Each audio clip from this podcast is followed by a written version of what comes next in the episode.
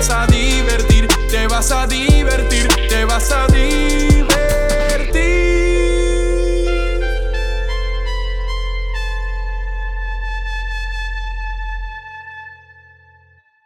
Otro episodio aquí de Francamente Franco. Estoy aquí con Luis Sebastián Borges, actor puertorriqueño. Eh, más, yo creo que somos contemporáneos por lo menos en Sí, edad. sí, sí. No- no- estamos ahí bastante ahí cerca. casi. Y pues nada, un joven actor puertorriqueño que la realidad es que está lleva teniendo ya bastante éxito por, por- por mucho tiempo, pero ahora es que yo siento que tu carrera está como está despegando así como un cometa de la NASA. Ah, gracias. Eh, así que gracias estar aquí con, eh, gracias por estar aquí con nosotros. Y pues nada, a mí me, siempre me gusta empezar preguntándole a mis invitados. Usualmente le pregunto como, ah, pues dame un trasfondo de, de exactamente qué es lo que tú haces, para que ellos me lo expliquen en sus propias palabras, pero yo creo que todo el mundo más o menos entiende lo que es un, lo que hace un actor. Así que me interesaría saber acerca de tu, pues, de tus comienzos. Como pues, dónde, en qué momento es que tú te topas con la actuación, cómo, en qué. vamos a empezar por ahí. ¿En qué momento es que te topas con la actuación? Pues, mano, básicamente, o sea, mi maestra de español, como desde octavo grado, hacía como unos proyectos en Ajá. donde pues había que básicamente leer una historia y pues esa historia pues muchas veces fue La Carreta, no sé, Don Goyito. Don eh, Goyito. ¿Te acuerdas de Don Goyito? Literal. Pues Don Goyito, o sea, eran proyectos como súper simples, pero que involucraban ya como la representación de algo frente a público. Mm. Eh, nos trepaba frente a todo el salón y era hacer obras, era como a buscarle la manera del juego. Y ahí fue como que ese primer contacto con el teatro. Y ya después fue como. O sea, yo siempre fui el payaso del salón. ¿De verdad? Ah, Sí, yo siempre fui como el lucido del salón, el payaso. y Qué curioso porque definitivamente hay un elemento de, de yo creo que de estas, de- definitivamente de tu profesión hasta cierto punto, yo no lo llamaría mi profesión, pero de lo que estoy tratando de hacer, yo también me, cata- me ta- catalogaría como el payaso. Ah, cool. Y hay cierto elemento de que nos gusta un poquito la atención. Sí, somos unos attention horse. Sí, bien pero cabrón, por- Full, full, full. Nos encanta la atención. Este, y nada, yo creo que ahí comenzó todo con ese primer contacto. Luego eh, yo jugué voleibol toda mi vida, este, como hasta los 15, 17 años. Que me ofrecen, eh, que me salgo del voleibol, dije como que ya, esto no me, no me... Porque el deporte es bien riguroso, lo Sí. que estábamos hablando ahorita. Ujú. Eh, y ahí me ofrecen como entrar a la Escuela de Bellas Artes de Calle. El municipio de Calle no tenía como una Escuela de Bellas Artes donde estudiabas todo el tiempo ahí, sino era como algo más recreacional. Era como... Después de la escuela. Sí, exacto. Después de la escuela tú llegabas a este lugar y era como talleres y montábamos obritas. Y pues ahí fue como mi primera obra, fue a los 16 años y, mano, quedé tripeado. O sea, Sí. como instantáneamente, eso es como un rush que te entra. Hicimos los titingos de Juan Bobo con Bruni. Y eso fue como, o sea, ya se jodió. Pero ¿y cuál fue, ah, cuál, qué componente de hacer teatro fue la que te proveyó el rush? Porque yo hice teatro también en high school. Ok. Eh, si no me equivoco, hice dos años y salió de juez en una obra. Ujú. Y en verdad, yo no me disfrutaba para nada el antes. O sea, el, El estar en el, sufrimiento. en el camerino, entre comillas, porque era un salón de clase. Y entrar y abren las cortinas y uno estar sintiendo que tienes como siete taquicardias a la vez, una, en- una en cada parte del cuerpo. cagante, Pero cuando uno acaba, diablo, ese es, es como un sentimiento. Porque en verdad, nada está más cabrón ni nada te, te premia más Mm. que sobrepasar algo que te da un montón de nerviosismo. Completamente. Pues mira, para mí el componente, yo creo que empezó eh, quizás como que teniendo un espacio en donde podía, uno, entretener, dos, tener el poder, porque una vez tú estás en la tarima, tú controlas todo.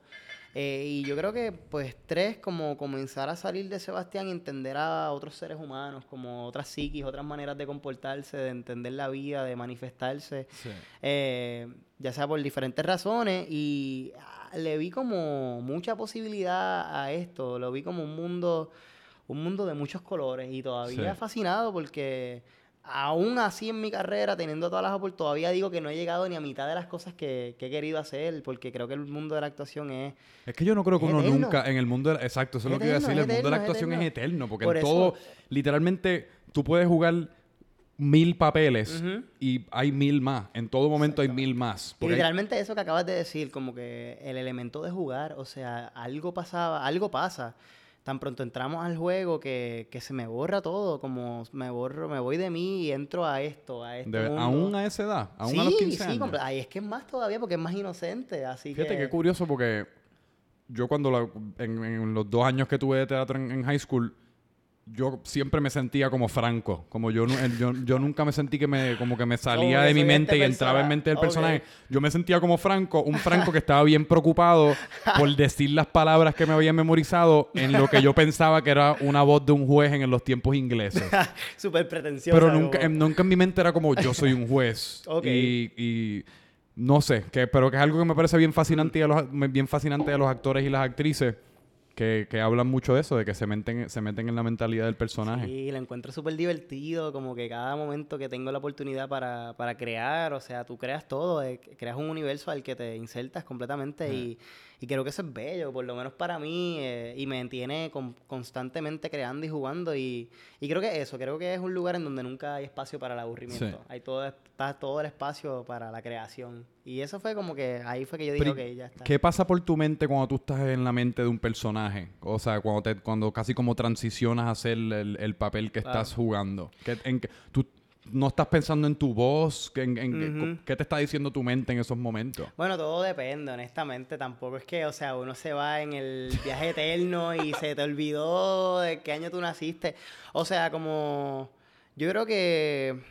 que hay sus momentos, o sea, como para tú entrar en, ya sea en la voz, en, los- en los comportamientos, en, en la caracterización completa de los personajes, hay que entenderlos a una profundidad que no es simplemente en papel y en lápiz, o sea, eso conlleva una práctica, un entrenamiento, Sí. conlleva un approach hacia la actuación que, que es muy respetada y, por lo menos yo eh, le dedico mucho tiempo. O sea, para tú meterte completamente a un personaje necesitas tiempo porque estás literalmente conociendo una persona.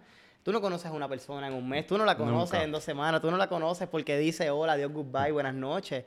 So, En muchas ocasiones nunca la en conoces. muchas ocasiones como que te vienes a enterar, igual como es como una jeva, cuando sales con una jeva. Sí. Los primeros meses es como honeymoon shit y después es como, oh, Es que en verdad, espérate. En los primeros meses uno nunca está saliendo con la jeva. Con la jeva. Ni la jeva- Yo creo que es con la idea de Ni la jeva está saliendo contigo. Exacto, exacto. La jeva exacto. está básicamente saliendo con, no sé, como esta versión súper enchulada tuya, que en verdad pues está bien encantada, que estás teniendo relaciones sexuales mucho más del usual. Yo creo que eso, yo creo que tú estás enamorado de la idea de la jeva. Como Sí, que sí, sí. una jeva es como, oh shit, Sí, bufiado esto, porque en esa etapa en verdad uno no habla ni de un carajo. Es como, ah, pues vamos a ver una película, reírnos. Y ya ahí voy a hacerte el gracioso y tú Sí. serás graciosa y vamos a llevarnos cabrón y Sí. seamos los más bellos del mundo. Qué cómico. Pero nada, yo creo que, o sea, como que por lo menos a mí, cuando, o sea, creo que ese es el momento en donde me doy cuenta si está funcionando o no, si es que me voy. Como que si inconscientemente, como que no estoy pensando en Sebastián y estoy pensando en el personaje, ahí yo me siento, por- yo por lo menos como artista, que,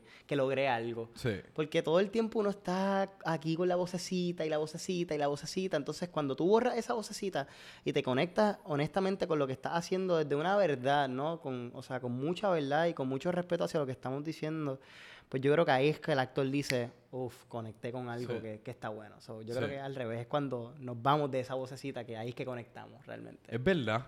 Sí, cuando uno casi como hasta se olvida del libreto y lo que viene, y la- ah, pues ahora tengo que decir esta oración. Es que estás ahí en plena, o sea, estás vivo, punto, y estás reaccionando a todos los impulsos humanos Sí. en ese momento y en ese espacio. Por eso yo, que te estaba diciendo antes de empezar, y yo, yo cogí unas clases introductorias de actuación y en verdad al, al principio con una persona que nunca lo ha hecho y de nada tú empiezas a coger estas clases es un poco chocante porque tú piensas que vas a actuar y lo que estás haciendo es lo que tú acabas de describir, como tratando de ponerte, como sentirte en el momento de algo, que si es una llamada pues de embuste con nadie en la otra línea. Sí, es yo como creo pues, que mucha gente tiene la percepción errónea también de lo que es la actuación, por eso, o sea, se choca mucho, ¿no? Con cuando se dice que eres actor y tiene- o sea, el actor muchas veces, bueno, también todo depende, es como hablamos, todo depende de cuál es el approach y el acercamiento a la actuación, pero la, la actuación real no viene de una pretensión, no viene de tú ser algo de que no eres, yo creo que viene la, la honestidad nace de ti, de lo que Sí. tú como ser humano y como artista vives para darle a ese personaje, como hablamos, en esa circunstancia, en ese momento. Eh, ¿Tú crees que actor debe ser un título que debe ser casi como obtenido, como lo ves, qué sé yo, como un doctorado o algo así? Ay, Dios mío, qué Porque hay mucha- tú me estás poniendo a sudar. Hay ¿cómo mucha gente que empieza a actuar y se proclaman actor después de coger dos clases. Mira, yo... No es que bien... ¡Ay, qué gracioso! Estoy como... Eh. Es que estas conversaciones es bien graciosas porque estas conversaciones las tenemos los actores todo el ¿De tiempo. verdad? loco, todo el tiempo, todo el tiempo, todo el tiempo. O sea, Porque hay mucho, hay mucha persona por ahí que literalmente prepas, qué sé yo, en el departamento de la Malayupi, ya tienen Sí, su que es como bufanda. una horita y Sí, bufanda, bufanda. soy yo, soy me actor. encanta tanto la bufanda. Estoy tirando la bufanda está cabrón. Diablo. Sí, bueno, este, mira, yo no es que, o sea, no es que piense que no todo el mundo puede ser actor, yo pienso que todo el mundo pu- puede ser actor, pero si tú quieres ser actor, tú tienes que entrenarte, mano, Por de eso digo. verdad, como que de ver, o sea, no es chiste, como que entrenarte no es entrar en una clasecita, hacer un par de cositas y ya, como que esto es una profesión que se respeta, o sea, hay gente que ha perdido la vida haciendo esta profesión, o sea, como que yo por lo menos... Pero le- que te perdido la vida como, o sea, a raíz, como por ejemplo, Heath- raíz, tú dices como Heath Ledger, Heath por ejemplo. Sí. Exacto, o sea, mucha gente que, y no, no lo digo solamente como exaltándole y creando esta Ah, cosa no, es que de- no sabía si alguien se había muerto eh, el- no, en, en- o sea, en como medio de una escena. No, y tampoco lo digo como que no es una cosa de que nadie puede ser actor si no te mueres, o sea, no es eso, lo digo como bien desde el respeto. Si eh. no te mueres. Si no te mueres, no eres actor, ser ¿ok? Este, no, sino como bien desde el respeto, porque pues la, la ignorancia a veces es muy, muy, muy atrevida y decimos cosas y, y no sé, como que el ser actor es- es- conlleva mucho sacrificio, mano, de Sí. verdad, este, y, y yo creo que, que hay que entrenarse, hay que saber lo que estamos haciendo, hay procesos para eso, hay lugares para eso, y por lo menos para yo llamar a alguien actor es porque honestamente yo siento que él tiene eso claro, Sí. ¿no? De que, pues, de que tenemos que, o sea, por lo menos saber lo que estamos haciendo, no simplemente tener una idea y, y tener una idea romántica hacia lo que es esto, porque todo el mundo puede leer un libreto y le- decir las líneas, ¿no? Hay, hay una profundidad a la que se tiene que llegar como ser humano este, que razona para ser artista y ser actor. Y pues hablando de eso, cuando tú, brin- cuando tú brincas el charco de, pues, ok, descubrí esto, estamos haciendo aquí Juan Bobo, estamos vacilando, Sí, esto me gusta. sí, porque eso es- ¿Cuándo te empiezas como a entrenar más, pues, o sea, formalmente y lo empiezas a ver como un, un posible, una posible carrera? Pues, mano, este, como en primer año de uni, o sea, yo me quería venir rápido para Río Piedras, pero mi mamá, mi mamá es profesora de, de inglés y mami me tiró como que el blog más cabrón del mundo fue como, tú no vas para San Juan, tú no vas. Yo vivo en Calle, vivía Sí. en Calle. Este, y ella me dijo como que no, este año no es, este, tú todavía ¿Y por qué no? ¿A- yo ¿Cuál creo que la, la inmadurez de la época, o sea, yo estaba como súper yolo, whatever, en la joda, en la Sí. pachanga. Oye, pero y ven acá, porque ahora que tú, que, ya- que tú mencionas eso, porque por lo menos, pues yo me crié en San Juan, así que pues Cool. yo me crié en lo que quizás tú llamarías como la ciudad. Exacto, exacto, exacto. Pero al yo criarme aquí, pues yo no tengo esa perspectiva de haberme criado en Calle, Ok. Que pues así que en mi mente no existe como en verdad, pues Como la todo es- diferencia, ah, exacto, no existe la diferencia, todo es Puerto Rico, como que te crías allá, te crías allá. Para mí la ciudad es casi como, ah, te fuiste para Nueva York. Como Wow, ahí es sí, donde, sí. o una ciudad de estas grandes que uno ve en las películas de Estados Unidos, que uno dice, pues ahí es que uno como que confronta el, ese cambio. Claro. Desde tu perspectiva, ¿cuál, cuáles, ¿cuáles son esas distinciones? ¿Cómo, ¿Cuál es ese cambio que existe? O sea, loco, mi, mi patio eran vacas y, gall- y gallinas. O sea, literalmente yo tuve esa crianza. Como que yo, mi papá, o sea, se divorcia de mi mamá y mi abuela vive justo detrás de mi casa. Y en mi casa mataban gallinas para cocinar. Y esto no es chiste. O sea, cuando yo se lo digo a la gente es como, ¿qué? O sea, yo pude tener esa crianza en el siglo, o sea, en este siglo y fue súper divertido. Igual de las memorias más lindas y honestas porque yo caminaba descalzo por la grama todo el tiempo. En mi comunidad todo el mundo se conoce, todo el mundo es como familia. En Calle y todo el mundo, más mis papás son maestros. Así que como que literalmente ellos han educado a mucha gente de mi pueblo. Sí. So, estaba ese cariño, estaba ese apego. eh, y criarse en calle y no es lo mismo para nada. El ritmo de vida es súper distinto al de San Juan. Eh, Ah, no, me imagino, debe ser mu- que mucho más lento. todo es mucho más lento. eh, la gente guía más lento. Es, con más con- es más la cosa con calma. Que lo, que lo curioso es que mientras tú me estás diciendo todo esto, y yo creo que esto habla ya como hasta de la psicología humana, que uno nunca en verdad está conforme con lo que uno tiene, toda esa vida que tú me estás describiendo a mí me suena como súper romántica, como... Ah, no, Y no romántica en el sentido del romance de, de- de pareja, sino como algo que yo quisiera, como, ay, qué, qué- como que qué cool, o sea, Sí, uno un como salir, respirar este aire fresco, como tener Sí, todos estos animales en el patio, Sí, y yo no sé si, si te, te pasaba que en tu caso quizás la ciudad era como esta, esta idea romántica en algún momento. Pero le tenía mucho miedo, mano. Sí. De verdad. O sea, yo había siempre. ¿Qué carajo? Vivimos en Puerto Rico. Aquí todos a 30 minutos. so, Literal. No es que vivía en otro planeta. O sea, San Juan para mí era siempre, o sea, accesible. Y nosotros veníamos un montón a San Juan y todo, pero. Pero era como. O sea, en San Juan tú ves cosas también que te creas o no, como que no las ve alguien de calle. O sea, tú vas en la 15 aquí, tú ves toda esa ronda de prostitutas. O sea, como ves cosas fuertes, ¿no? Loco, Como- el otro día, mano. que Y disculpa que te, que te No, vuelva no, a interrumpir. eso estamos. Yo trabajo justo al lado de una de las de una parada de la, o sea, de una de las esquinas de la 15 en donde pues se paran se paran. Eh, y el otro día me dio tanta risa porque estoy así como pues saliendo del trabajo, parando en el parque, que usualmente siempre se me acercan. Un día de estos, no sé, un día de estos todo loco que, que tengo un día malo en el trabajo, voy a tratarlo. yo paso, yo paso. Eso fue él, no fui yo.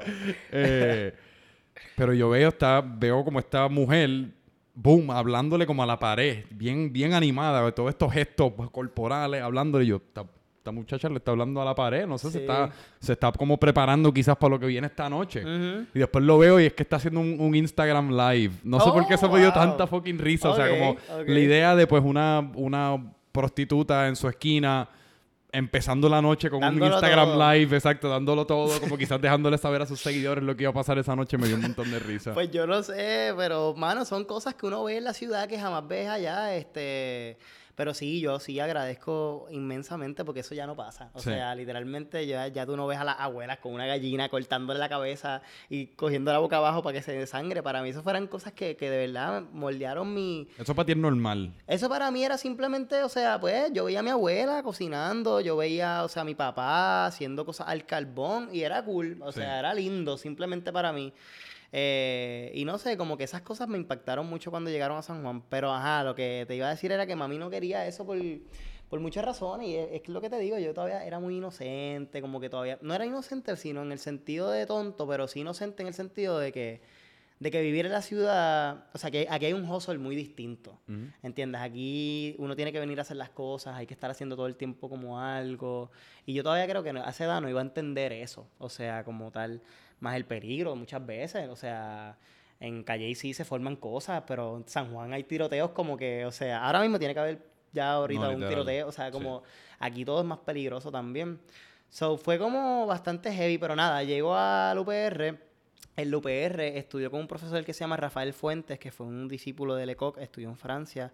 Rafa fue el último profesor de actuación, así como tal, formal de la universidad, en donde, nada, le, eh, hacían obras como completas y qué sé yo, y él me ve y, y yo estuve que, tuve que entrar en calle por psicología, fue como, mira, whatever, yo, yo entré por cualquier cosa, yo sé que yo no voy a terminar aquí. Mm. Este, eh, y nada, él es, que- él es quien me invita y me dice, mira, hay un departamento de drama, eh, está ubicado en la Universidad de Puerto Rico, es un departamento sumamente formal, es nuestro único departamento de drama en Puerto Rico, y ahí es que me traslado automáticamente al siguiente semestre, yo le dije a mami, fue como, mira, ya, yo estoy ready, yo quiero hacer esto, y lo hice por mí, y fue como, mano, de verdad, una de las, definitivamente de las mejores decisiones que he hecho Ok, y pues empiezas, o sea, te, te metes al, al- Ajá. al departamento de drama y qué pasa después. Nada, ahí eh, hago mi primera obra con Zully Díaz, eh, que es una actriz súper conocida. Eh, Zully me da la oportunidad de hacer Locos de Amor, que, es- que es una obra de Sam Shepard. Y ahí instantáneamente Zully me cogió como debajo de su, de su hombro y me dijo, vente, te voy a cargar, vamos a hacer esto, tenemos que estudiar, tienes que aprender esto y esto y esto. Y nada, como que por ahí para abajo tú comienzas a hacer obras un montón en drama porque hay un montón de audiciones constantemente. Los de comunicaciones, que era cruzando la esquina antes, siempre tienen audiciones para sus cortometrajes. Y por ahí para abajo tú comienzas a moldear y a, y a hacer carrera porque... Eh, literalmente uno está como, ¿en, dónde, en dónde- en dónde puedo salir? Uno- Esta obra, boom. Este cortometraje, así- y así boom. Este... yo, como yo llegué de calle y que no sabía ni qué carajo iba a hacer con mi vida, yo dije, mira, yo voy a hacer este, este va a ser mi sacrificio, pero va a ser por algo, punto. Yo tengo que llegar aquí, tengo que hacer, tengo que viajar, tengo que moverme, tengo que conocer gente. Sí. Y así fue, como que me di con, yo creo que me di también con los mejores profesores, brother. Conocí a, a los profesores a mis mentores, a Carola García, que es una maestra que también ha entrenado a mil gente y, da la vida por sus estudiantes. Y a mi mentora también, Jacqueline Duprey, que es una súper profesora. Y ellos han sido los que me han llevado poco a poco a rodearme de gente también entrenada y, que de verdad pues se mueven cada día algo aún. Y, y automáticamente te enamoraste del teatro eh, o, teni- o siempre como que tenías miras quizás hacer ya más, más como cine o como... ¿Cómo O sea, yo empecé por eso? teatro. El teatro Sí. siempre es la madre. Como que ahí es donde uno siempre va a empezar, donde uno quizás va a terminar. Pero, pues, mano, como que vi la posibilidad del cine. Como que no sé, como que fue como, ah, mira, en Copu hacen cortitos, cortometrajes de estos bobos para sus clases. Ellos siempre buscan actores del departamento de drama, así que fui y me gustó mucho la dinámica del set. Después de ahí voy a México este, con un grupo de acá de Puerto Rico, que era el San Juan Drama Club, a entrenarme en cine. eh, y me entreno en cine, estamos allá como un mes y medio. Y cuando llego a Puerto Rico, ahí es que me llega me llega como que mi primera película, protagónico. Eh, y Que esa fue, esa fue la de dos, dos caminos, ¿fue esa? no, esa fue, no, esa fue Vasos de Papel. Ah, Vasos de Papel, Que Vasos de sí, Papel, sí. exacto. Y después de Vasos de Papel, ahí automáticamente como llegó la otra y la otra. Y, y es que por ahí para abajo uno sigue, porque te sigues rodeando de gente de la industria y siguen viendo tu trabajo. Y eso es así, como Puerto Rico es tan pequeño, que es como te lo digo, que cada cosa uno va ahí poco a poco, poco a poco, y una cosa te lleva a la otra siempre. ¿Y cuál es la diferencia entre teatro y cine? Actual para teatro y actual para cine. Pues obviamente el cine es más pequeño, o sea, en el cine los movimientos, si tienes una cámara y estás en un super close-up y estamos en los ojos contigo, pues no puedes hacer algo tan grande como si lo hicieras para 500, 600 personas en un foro de teatro o en, Sí. un, en un venue tan grande, ¿no? So, el cine viene siendo como algo más personal, viene siendo como algo en donde el actor tiene un approach más individual. eh, que sí se trabaja en equipo, pero ya el actor tiene que traer su trabajo al Sí, set. porque me imagino que hasta en muchas ocasiones tú estás actuándole como a, la- a una pared. Sí, muchas y muchas veces haces cosas repetitivas. Por eso. En, en- de momento, o sea, el cine es mediante la repetición de las tomas. El teatro es solamente un momento, es efímero, es de momento, se crea esto y, y se trabaja más como, como, como ensemble, como todo el grupo, como que todo el mundo tiene que trabajar a beneficio de ese momento si se quiere lograr a- a- si se quiere lograr bien, ¿no? Como que todo el mundo tiene que trabajar para eso. En cine ya es más individual. En cine es como que tú Sí. tienes que traer tu trabajo, vamos a hacerlo, todo el mundo corriendo, acción, pum, nos fuimos. Cuando, cuando no te das ni cuenta, sales del set y ya acabaste con tu día. O sea, es como más rápido también. Sí. Pero pues el teatro es otra preparación también, que las dos son bellas, mano, de verdad. dos son cool. No, las dos son espectaculares. de. Y pues se te da vasos de papel y entonces pues ese es tu, tú eres el, casi como el protagonista de la película, ¿verdad? Correcto, sí. Y cuál es la mentalidad, cuál, cuál es la mentalidad Fue como, wow, espérate, qué distinto es esto. O sea, yo estoy acostumbrado a libretos de 60 páginas. Este es tu autor, estas son las descripciones, brrr, y por ahí para abajo los diálogos. Casi básicamente es el teatro, ¿no? Y diálogos, monólogos, lo que sea. Y el cine fue como, como súper estratégico, pero me gustó porque era como que teníamos que atacar la cosa desde otro lugar, como que inteligente. Y, son como piezas, ¿no? Lo, lo diferente del cine también es que de momento estás empezando en el set, puede ser tu día uno y estás filmando la última escena. Que eso es como, wow, Sí, carajo. O sea, Estás el empezando actor con no- el clímax casi. Exacto, de momento tú, el primer día en el set y tú haciendo el final, que tienes Sí. el personaje descojonado. Entonces, pues no tienes, no tienes tiempo para llevar ese personaje creciendo. Es como, pues ahí está ese Ajá. momento. O sea, es más de momentos el cine. El, el- el teatro ya, pues te permite evolucionar el personaje y tener ese, como ese, ese, ese desarrollo en ese espacio. Pero sí, súper cool también, mano. Es que te lo digo, que fue como, fue como cho- chocante, pero al mismo tiempo fue como, ok, esto es lo que hace un actor de cine. Vamos allá, esto está cool. Y, y fue súper divertido. Esta película, pues, la haces, es tu primer papel protagónico, boom, te enamoras del cine, toda la vaina, pero ent- entonces después ocurre como todo el rollo que ocurrió con esa película. Sí, mano, después nos enteramos del rollo, de toda la cosa que pasó con lo del plagio y qué sé yo, y ahí yo como que... ¿Qué, qué exactamente fue lo que pasó? Porque me estaban contando un poquito ayer, pero para... Ajá. para Básicamente fue que, o sea, el director plagió la película, o sea, toma por toma. no, no hay no hay argumentos acerca de eso, la, la plagió. Se plagió, la película se plagió, sí, él lo dijo públicamente en la radio y todo. Este, fue un error, no sé, como Bueno, que... Eso está cabrón, Eso- en verdad. Yo, en verdad, Digo, yo, lo, yo, lo voy yo no quiero que tú lo digas, yo lo estoy diciendo que eso está cabrón. yo o lo sea, sé, o y- sea, yo no juzgo a nadie, mano, yo he aprendido tanto que en verdad... ah, no, no, yo no necesariamente lo estoy juzgando a él como persona, yo simplemente estoy juzgando el acto. No, claro, claro. El acto, pues, espe- de- especialmente en una profesión que es como... La gente como que respeta tanto el trabajo y, la, y pues la, la- la propiedad intelectual, porque, mano, pues Mm. Claro, uno, que- es que ese uno como actor... Es el trabajo, o sea, Uno como actor, exacto. Claro. Literalmente ustedes están creando propiedad intelectual. nosotros, nosotros estamos creando propiedad intelectual y, y fue como chocante también, pero, mano, fue una alerta tan cabrón, por lo menos para mí como ser Pero fue una desilusión con el cine. Claro, brother, imagínate, es mi primer protagónico. O sea, yo estoy, o sea, imagi- yo vengo de Calle y que es como el Sí. super pueblo que todo el mundo está pendiente a todo. Y no fue una, co- como tal, o sea, fue, un- fue bien, o sea, fue un shock cabrón, fue como, wow. Pero también fue una alerta, fue como, ojo siempre, Sebastián, a, Sí. a las siete patas del gato. Porque tú no sabes, los actores aquí no tenemos tiempo para entrar, o sea, hacer investigación de quién carajo escribe, quién no. Nosotros venimos a hacer el trabajo, Sí. loco. ¿Entiendes? Como que a mí me dan un guion, yo voy a hacer lo más cabrón que pueda hacer de ese guion. Eh, yo no tengo tiempo para, para, para hablar con el productor y decirle de dónde sacó el guion, de dónde vino esta idea original. Eso no existe. Además que muchas Sí, veces... por lo menos al fin y al cabo la mierda no te cae a ti. Porque tú, o sea, tú no, fuiste, y tú, yo, y tú yo fui- saliste, y yo pero... fui bien honesto también con el público también. Yo dije la verdad y la verdad era, la verdad fue esa. Los actores nunca supimos nada. Eh. O sea, nosotros fuimos a trabajar, punto, al set, como va cualquier otra persona a trabajar.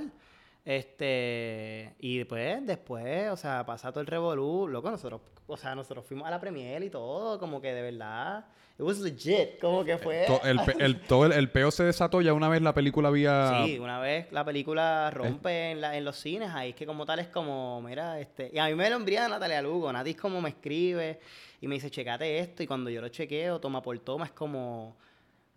Oh. ¿Y qué pasa? ¿Y qué pasa en ese caso? La- es como legalmente eso es como la película tiene que ser, o sea, eso es como un la película ya no tienen que sacarla del cine. Eso es responsabilidad de los productores y del director. Yo sé que ellos la sacaron, este, como tal.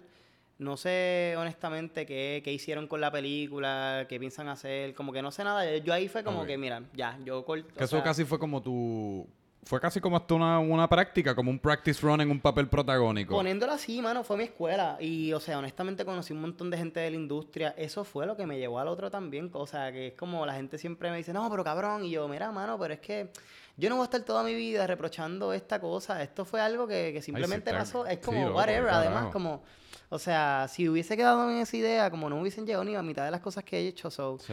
Fue como, mira, me Fue desilusioné. práctica, fue networking. Práctica, fue- me desilusioné, crecí, aprendí como ser humano, conocí un cojón de gente, network cabrón, IMDb credits, cool. Sí. So, o sea, como que no voy a como estar en la cosa esta de diablo, cabrón. Ah, no, si te quedas atascado en ese me vaso de agua. eso, es como, estuvo cabrón, porque Sí. estuvo cabrón, porque estar en los periódicos de estar en una película plagiado fue como bien, bien impactante, Sí. claro está. Pero yo siempre supe que venían cosas cabronas Sí. también y que esto no iba a ser el, el final de mi carrera, loco, además. Loco, como- hoy, hoy día, en verdad, mano, uno tiene que casi como que matar a alguien para que sea el final de tu carrera. Digo, y eso no lo digo, eso no lo digo tanto como en chiste, pero hoy día hay como tanta noticia y boom, bing, bang, que pues nada, la gente habla de eso por un par de días. mano, yo hablé después con el director y, o sea, nosotros estamos cool, como que yo no tengo nada en contra de él, no tengo rollo. Él tuvo su breakthrough y él aprendió de eso y ya, como que yo no. Sabes, cada cual anda en su flow y en su mundo y en sus cosas, yo sigo haciendo lo mío y él sigue haciendo lo de él. ¿Y cuán rápido te cae el, pro- el próximo entonces es Dos Caminos? Ajá, exactamente. Que, ya que próxima hiciste fue- gemelos en esa película. Exactamente, ya la próxima Qué fue loco. Dos Caminos. Sí, exacto, que es como, pues Gemelo. mira, tranquilo, no pudiste hacer el otro, pues mira, aquí tienes dos personajes, Dos para, que, para que por lo personajes. menos que tengas ahí ese guiso. Sí, ese fue con Enrique, Enrique Rodríguez, tremendo ser humano, tremendo director, él fue el que dirigió Por Amor en el Caserío, eh, también, so, él venía como de ese boom. ¿Cómo carajo uno hace gemelo?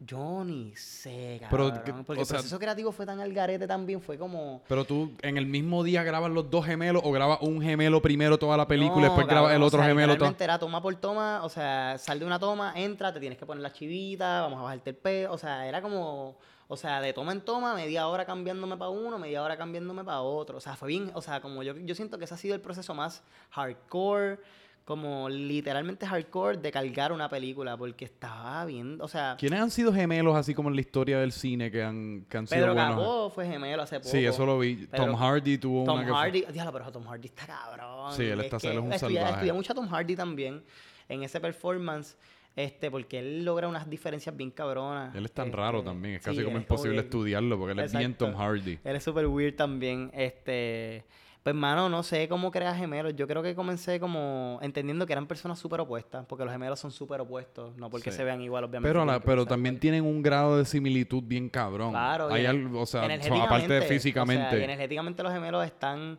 como sincronizados en muchas cosas. Me fui a hablar con gente que era gemela, obviamente, ¿sabes? Fue como, yo nunca he sido gemelo, mi hermana me lleva 13 años, Sí. este, so me fui a hablar con gente que era gemela, me fui a buscar las diferencias, a estudiar el guion por sus comportamientos y pues desde ahí nace, o sea, desde la palabra nace el desarrollo, como, o sea, mira, este, este dice esto, o este se maneja desde este comportamiento, este dice esto, pues este va por otro lado.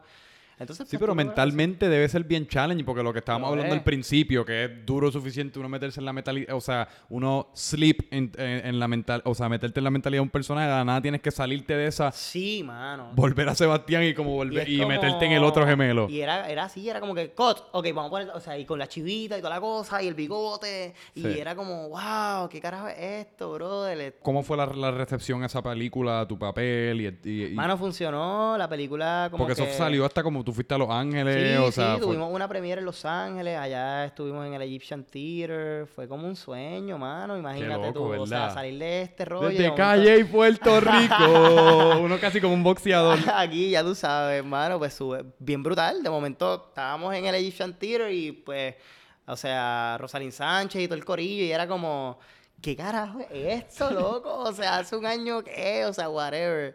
Y fue un regalo brutal, hermano, y, y, pues de ahí fue como, o sea, yo creo que cada trabajo me ha llevado a entender aún más deep lo que es la profesión, Sí. ¿entiendes? Y, y lo que es rodearme pues de actores que aún cogen esto más en serio y, y que sirven, le sirven a uno como ejemplo, loco. Sí. O sea, y cada producción me ha llevado a eso, a compartir con gente bien buena. O sea, porque a- aunque Vasos de Papel fue el bad trip que fue, ahí yo tuve, o sea, yo compartí con un montón de actores también y, y con Dos Caminos, compartí con Modesto, con Carlos Miranda, o sea, actores que de verdad les tengo un mon tanto respeto porque me han enseñado tanto y, y los llevo conmigo a donde voy, o sea, a cada momento que voy. Y yo creo que por eso... Es que también hay que también hay que hay que uno entender que pues un- al fin y al cabo es un negocio y en verdad en Mm. todo negocio pues pues claro están las habilidades que uno tengan que pues eso siempre va a ser uno de los factores primordiales por el éxito o no éxito de uno Claro. pero siempre uno tiene que hacerle el mundo en el cual uno está tratando de operar pequeño y uno hace el mundo pequeño pues a través de, de conexiones Exacto. o sea, y cuando uno hace ese mundo pequeño, de la nada, mira, pues yo conocí a este muchacho en esta película, te lo recomiendo, y boom, y de la nada estás en Los Ángeles en el teatro egipcio. Al garete, Cal- al garete, al garete, al garete, loco. Este, pero igual, o sea, como que eso no define, No. ¿entiendes, loco? Porque hay tantas cosas como que, que todavía faltan, como que... Ah, no, full. Eh, Y es como la gente me dice, no, pero sí, eso estuvo chévere, pero por ahí han pasado miles de personas también, como que Sí. eso, no me- eso a mí no me va a cambiar como esencia de ser humano y, y como, ¿sabes? Como ya, como entender que, que esto es lo que yo quiero hacer y que pues cada paso que sea, que se disfruta así o aún más. Pero esto. Yo no estoy da- seguro que tú le preguntas a Leonardo DiCaprio y él todavía se siente que él no ha logrado lo que quiere lograr. loco, literal. Es, como... Es que eso es, eso es humano. Y lo, y lo menciono porque estamos hablando de actuación, pero esto tú se lo puedes aplicar a cualquier profesión. Uno Claro. siempre, porque admitir que ya llega hasta donde quiere llegar, a, donde quieres llegar, es casi como enfrentarte directamente con tu mortalidad o algo. Como, ah, pues ya yo voy a dejar de evolucionar. Y es súper aburrido, es como que nadie quiere llegar a. O sea, como No. que. Yo no lo divertido es el pursuit. Exacto. Porque ahora fue el teatro egipcio, pero después, qué sé yo, es el teatro, ¿cuál es el otro? El chino. sí, el el chi- chino, lo que sea, y después serán otros. Sí. Y, y ayudar Y a. además es trabajar con este director y después es trabajar con este otro director, ahora es trabajar con esta actriz, ahora es trabajar con esta otra actriz. Siempre hay otra montaña que uno Y puede yo escalar. creo que lo que se disfruta no es ni el resultado, loco, es el proceso. el proceso. O sea, Porque para mí- uno vive en el proceso tanto más largo, y tanto más literalmente tiempo. no hace uno más que llegar al resultado y vas a comenzar a buscar otros resultados. Sí. O sea, sobre ese proceso, eso es lo que está, eso es lo que está rico, Sí. eso es lo que uno de verdad se goza, Sí. ¿entiendes? So, por lo menos para mí es eso. ¿no? Como- Eh, y entonces voy a brincar un poquito hacia adelante, pero ¿cuándo surge el ganador? Que Pues, para los que no sepan, pues tú estuviste en El Ganador, la serie de Nicky Jam, Netflix, todo el mundo conoce a Netflix, Boom Bing Bang, esto Sí, es... brutal, brutal. Exacto, casi son, yo no sé si son las grandes ligas o qué, pero se siente bien cabrón. Se siente bien nítido, mano, de verdad que sí. Este, estamos en Netflix Latinoamérica y Europa. Estamos en todos lados, menos en Estados Unidos y en Puerto Rico, porque son una colonia. Este, pero nada, el ¿Qué punto. ¿Por qué carajo no están Porque- toda la casa de papel y todas esas estupideces y no pueden nada, poner el el punto es que? Telemundo aquí en Puerto Rico y en Estados Unidos tiene los derechos y parece que todavía están como figuring things out. Parece que están como coger- descubriendo eso y viendo el rollo de los derechos. So. Pero nada, el punto es que es bien divertido. Este, llegó ahí eh, porque el director puertorriqueño Arimaniel Cruz, que es un director que respeto, que para mí es como de los caballos y, y, eh, admiro un montón. Es el director que hizo ¿Quién eres tú? la última película de él y antes que cante el gallo también, que fue como un super, una super, ¿verdad? Una super cinta porque estuvo brutal. Eh, pues nada, él es quien me contacta eran los días de María, estaba pasando, o sea, el huracán María había pasado por Puerto Rico y eran como dos semanas de eso. Eso tiene que haber sido duro So, para la fue escena como local. heavy, mano. Sí, para la escena nosotros sufrimos un montón. Diablo. No había trabajo en ningún lado. O sea, estábamos tratando de, de verdad buscar lo que, lo que se podía. So, nada, como tal, pues de ahí tengo que romper a ser mesero otra vez, meterme en el mundo ahí. O sea, y de ahí Ari Manín me contacta y me dice, mira, eh, está este personaje, se llama Nelsito, eh, mira, te voy a enviar los slides. eh, mira a ver lo que puedes hacer, literalmente. Y, mano, fue un hustle brutal. Tuvimos que, para buscar la señal y el internet, enviar esas audiciones. Eh, fue como bastante fuerte, pero... ¿Cómo nada, tú las envías? ¿Tú te grabas y envías el, el video? Todo depende de lo que ellos pidan, porque hay, Pero en ese caso hay te- que piden fondos blancos, fondos qué sé yo, lo que sea, eh, que sea medium shot.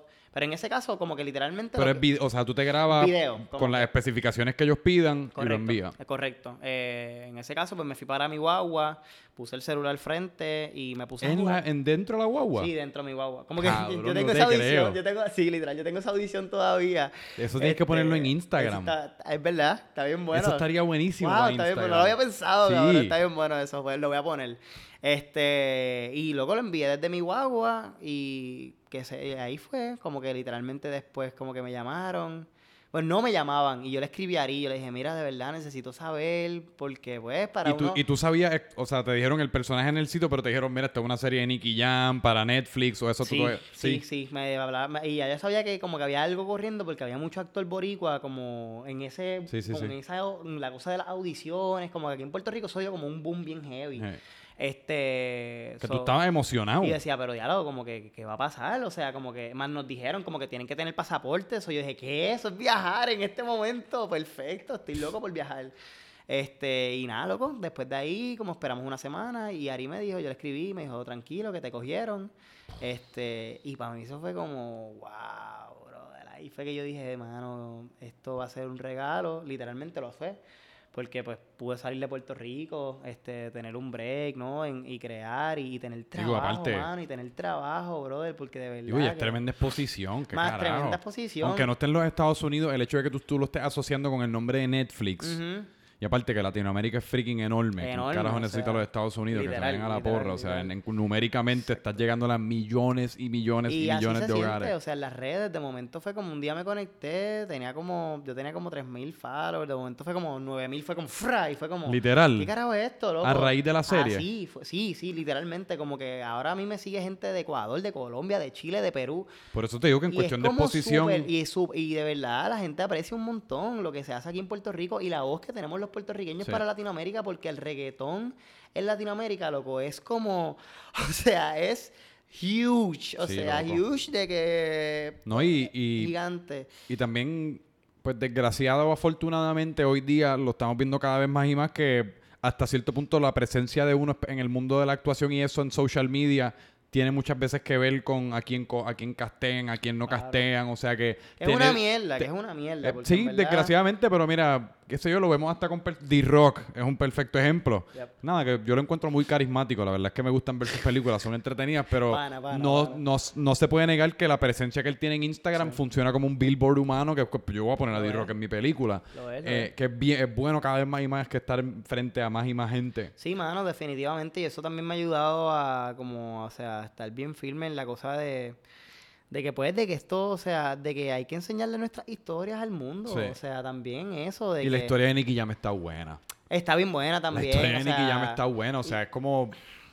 Tú, tú puedes escribir un libreto ficticio acerca de una historia similar como la de Nicky Jam. O sea, alguien que estuvo en el tope del reggaetón, Claro. de la nada se fue al sótano de la vida. Ah, Olvídate del reggaetón, al sótano sí. de la vida. O sea, acá en- encerrado en un cuarto casi como listo para morirse. Mano, sí. Al tope del mundo. Olvídate del reggaetón, al tope del mundo. Está brutal. Y también la cosa de, por lo menos desde la parte de actores, la serie estaba bien escrita. Sí. O sea, la, la serie estaba bien escrita, como que tan pronto yo leí la serie y yo dije, uh, y eso Sí. es loco, o sea, todo está en el papel para Todo el está en actor, el- todo verdad. está en el papel. Eso es. O sea, si tú me traes un buen guion, loco, vamos a trabajar ya, cabrón. O sea, pero Verdad.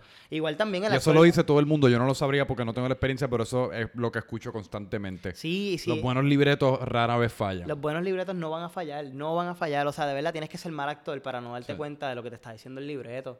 ¿Entiendes? Como que ahí está todo, todo. Y Ari, y Kicha, y Rai escriben así. O sea, ellos son un Mm. equipo que escriben cabrón. Y, y desde el momento uno, tan pronto yo leí el personaje, yo le llevé propuestas. Más también hubo mucha libertad de creativa, loco. Como, o sea, yo llevé a mi personaje y fue como, haz lo que tú quieras, este es tu espacio.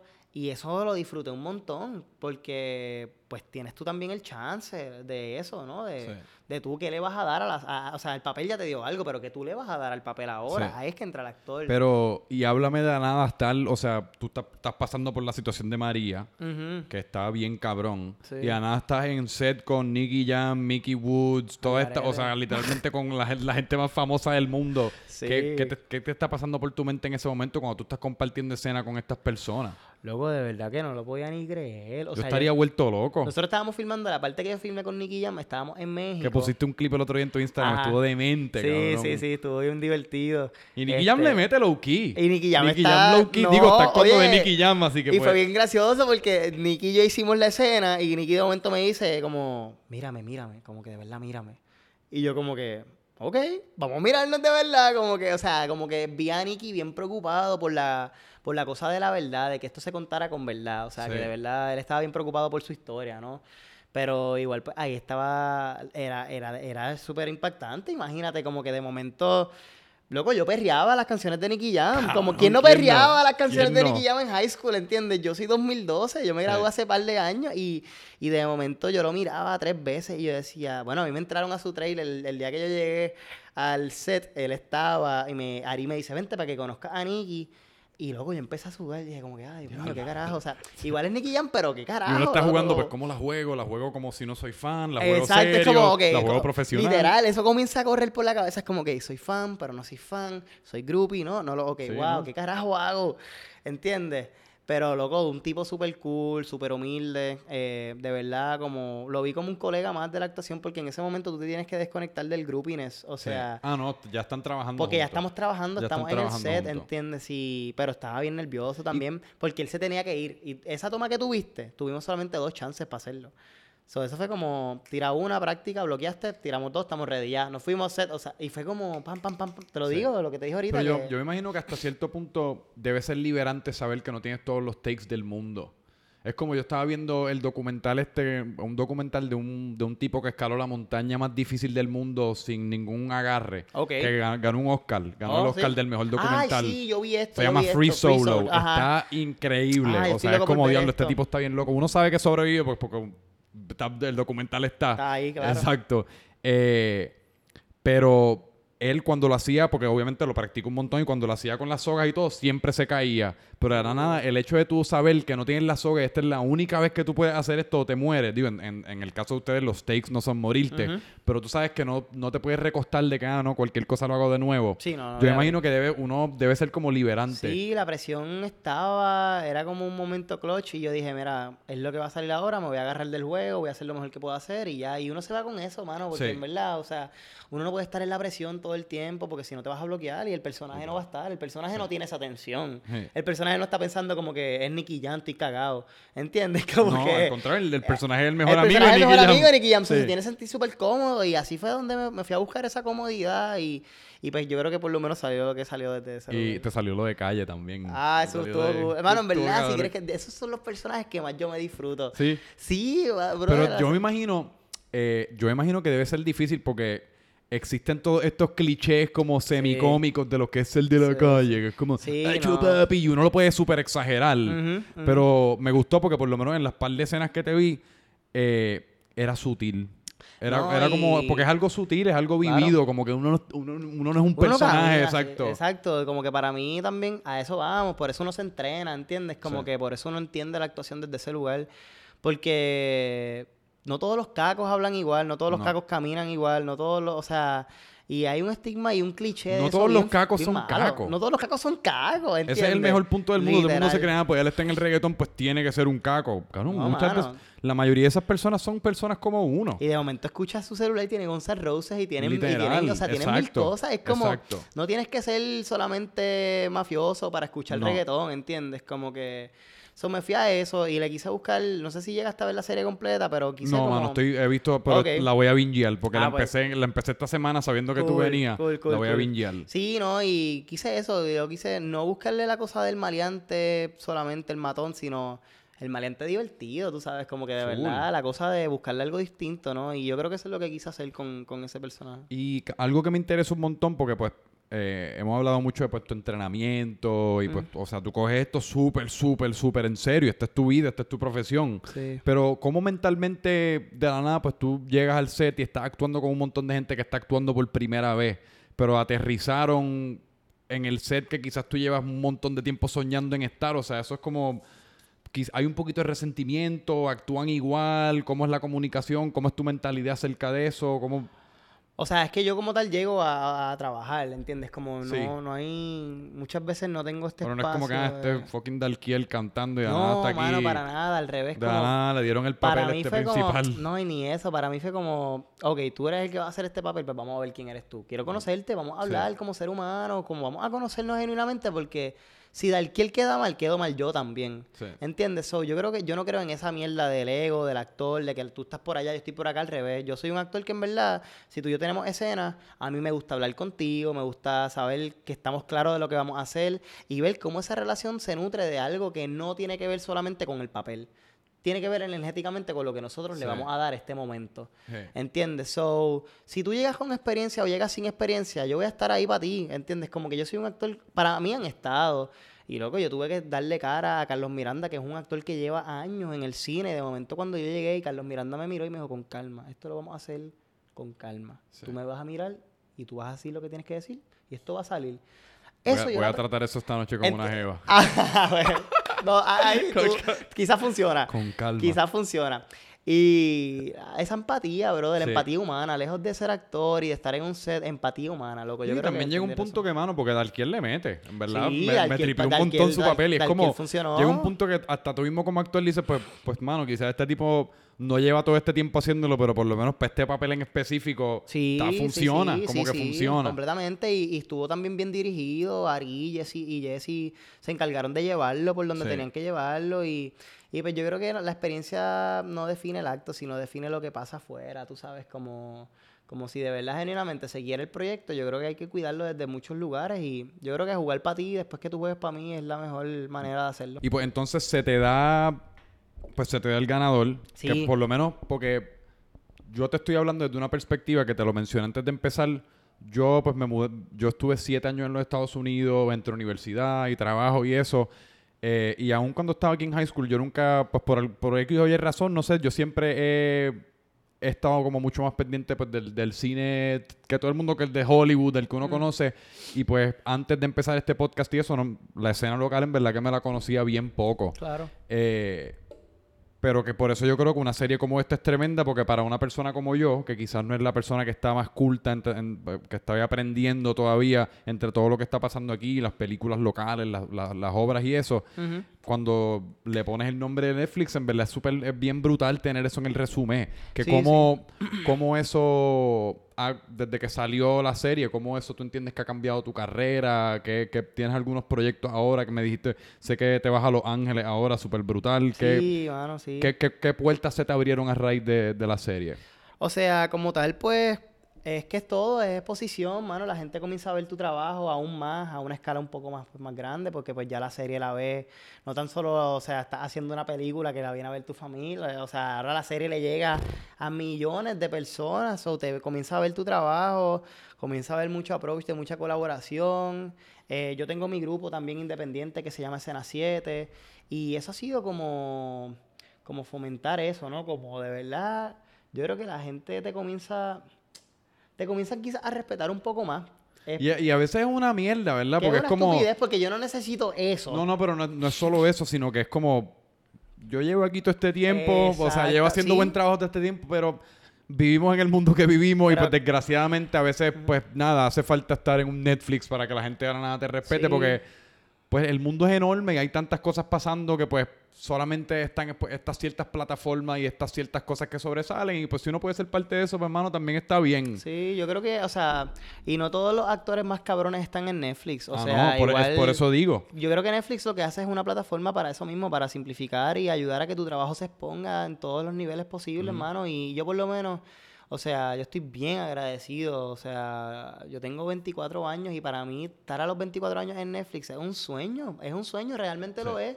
O sea, y, y yo creo que pues eso por lo menos me ha permitido quizás como entender a dónde quiero llevar mi carrera, ya una vez teniendo esto. Ujú. Tú sabes, ahora es como, ok, esto pasó, pues estoy listo para lo próximo. Te vas para Los Ángeles ahora. Pues hermano, sí, ahora gracias a Dios este, me acaban de aceptar en la Universidad del Sur de California, University of Southern California. Voy a hacer Que es mi... una bestia eso allí. En esto. Allí yo creo que Sí. estudió Will, Ahí Will estudió Ferrell, Ferrell, estudió. estudió Forrest Whitaker, no sé si sabes quién Claro. es el de, Sí, sí, sí, el sí. de Black Panther. El de muchas. El, de El de que es el mi- exacto. Él es como... Él es- él hace es- todo, o Él es como la versión un poco más seria de Samuel Jack, de Samuel L. Jackson. Él literal. sale como de tercer, cuarto personaje en un montón de películas Y estoy seguro cabronas. que seguro castean siempre juntos. Sí. Eh, Manny, súper agradecido con esta oportunidad. Hace poco estuve por allá audicionando. eh, es un programa que entran solamente 10 actores y Del mundo. del mundo. O sea, y es una la escuela que está número, número 9 ahora mismo mundialmente. Eh, plus, o sea, tiene como el super departamento también de cine. Ahí se graduó George Lucas. Y Ah, ¿verdad? sí, sí, sí, sí, George. Lucas también se graduó de ahí. So, estoy como, mano, súper agradecido. Eh, en estos tres años, o sea, voy a, voy a buscar mi desarrollo como artista un poco más aún porque quiero de verdad entrenarme. O sea, quiero de verdad ver a dónde puedo llevar mi entrenamiento, tú sabes, y crecer como artista y ser humano al mismo tiempo. Y después de ahí, pues, mano, ver, o sea, ver a dónde me lleva la vida y, Eh. y súper receptivo a lo que sea, mano, porque honestamente creo que cuando las cosas están, no hay que forzar nada, todo pasa por, por naturaleza propia. Así que, pues, estoy súper agradecido, receptivo. Y ven, bien nervioso porque, loco, o sea, de Puerto Bueno, es- Rico a Los Ángeles es como... Es- no, no, de cualquier parte del mundo de Los Ángeles, cuando estás en tu profesión, es como, es el cliché, Es pero a la el misma cliché, vez, pero- pero... a la misma vez es la meca. o sea, Exacto, es el exacto. cliché porque es la meca. En muchas ocasiones los clichés son clichés por una razón. Sí, literalmente. Y en este caso es porque, ahí es, ahí- that's it. Allá- es allá literalmente el Super Bowl. Sí, sí, o sea, ya es que están los palos, como yo digo, pero, pero no voy tampoco en el viaje este de que si no lo, lo o sea, como yo voy a...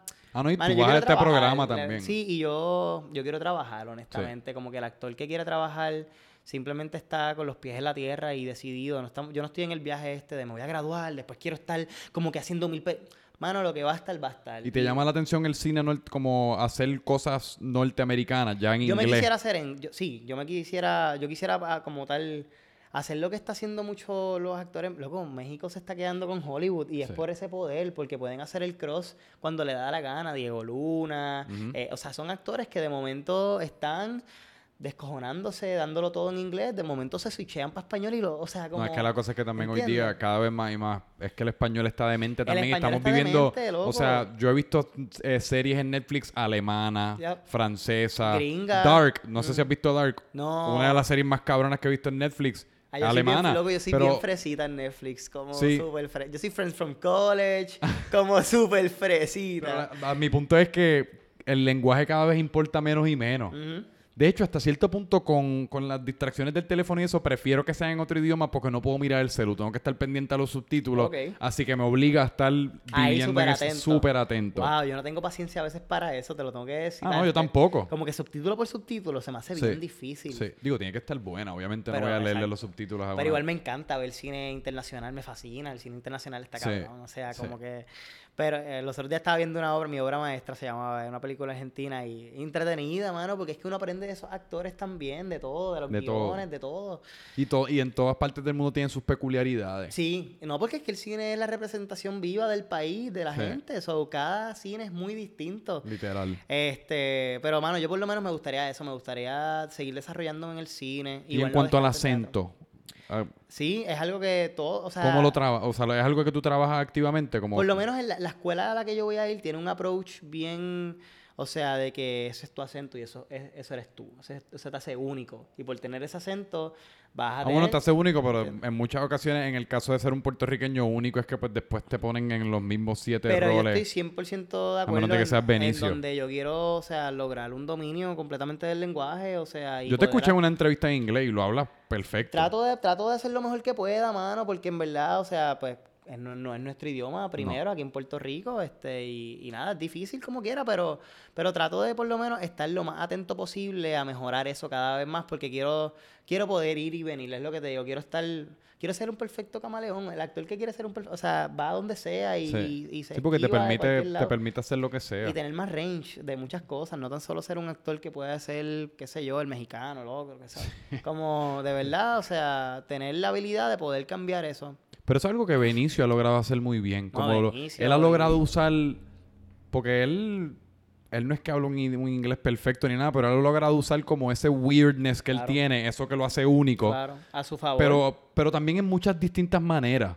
Porque él no siempre es sicario. Él ha sido, pues, el tipo de. ¿Cómo es que se llama aquella película? Que dije, puta, Unusual Suspects. Unusual Suspects, Que ese papel sí. está súper extraño. Sí, de la sí. nada es Traffic, de la nada está en, en. Star Wars, es que él está. En Star Wars salió la última vez. en Star también, Wars, el que, que él ha logrado como que ser extraño en todas estas distintas maneras, que, que eso es un buen modelo a seguir, yo creo. Mano, sí, Benicio es como... Él es como el, el- ¿quién es de los, de los crossover éxitos así puertorriqueños? ¿Quiénes son los, los que se resaltan?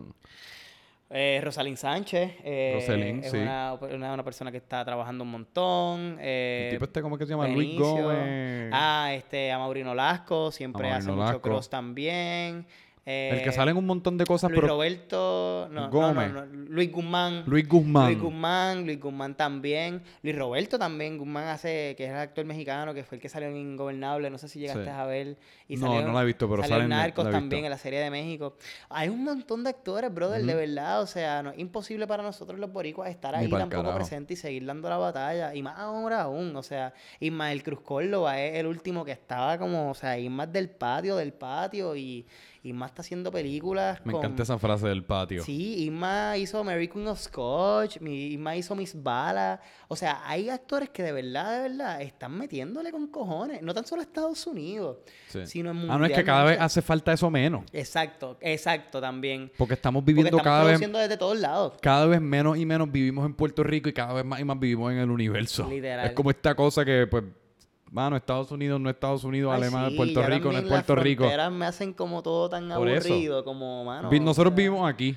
Sí, literalmente. Todos tenemos literal. pasaporte al iPhone. Estoy súper de acuerdo, Somos- sí, y somos universales y ojalá que sí, que eso se siga, carajo, promoviendo más, pero mientras tengamos presidentes que quieren una, o Sí. sea, un muro de cemento es como absurdo. pero Eh, nada, que sigamos pensando, es lo que Literal. digo. Pues, cabrón, vamos a ir, vamos a concluirlo porque ya llevamos Dale, más mano, de una me hora. Donde, a mí también, loco, gracias Yeah, por venir. cool. Estuvo súper Súper, súper cool. ¿Dónde la gente te puede conseguir? Eh, mi Instagram es Luis Sebastián Borges, eh, mi Twitter es Luis Sebastián PR y Facebook me puedes igual buscar como Luis Sebastián también, Luis Sebastián PR.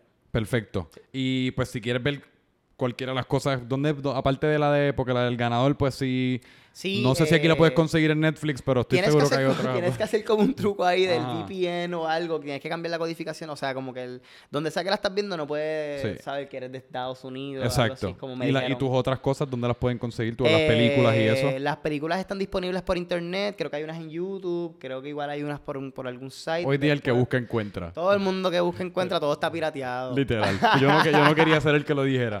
Eh, Lo dije, lo dije, a mí me pueden conseguir como Franco Micho en todas las redes y la pasé súper bien, loco. Mano, la pasé súper cool, de verdad. Y, Eh. mano, de verdad, éxito con este proyecto. Gracias a ti también en Los. Ángeles. Brother. cabrón. Eh, nos vemos. Otro episodio pronto.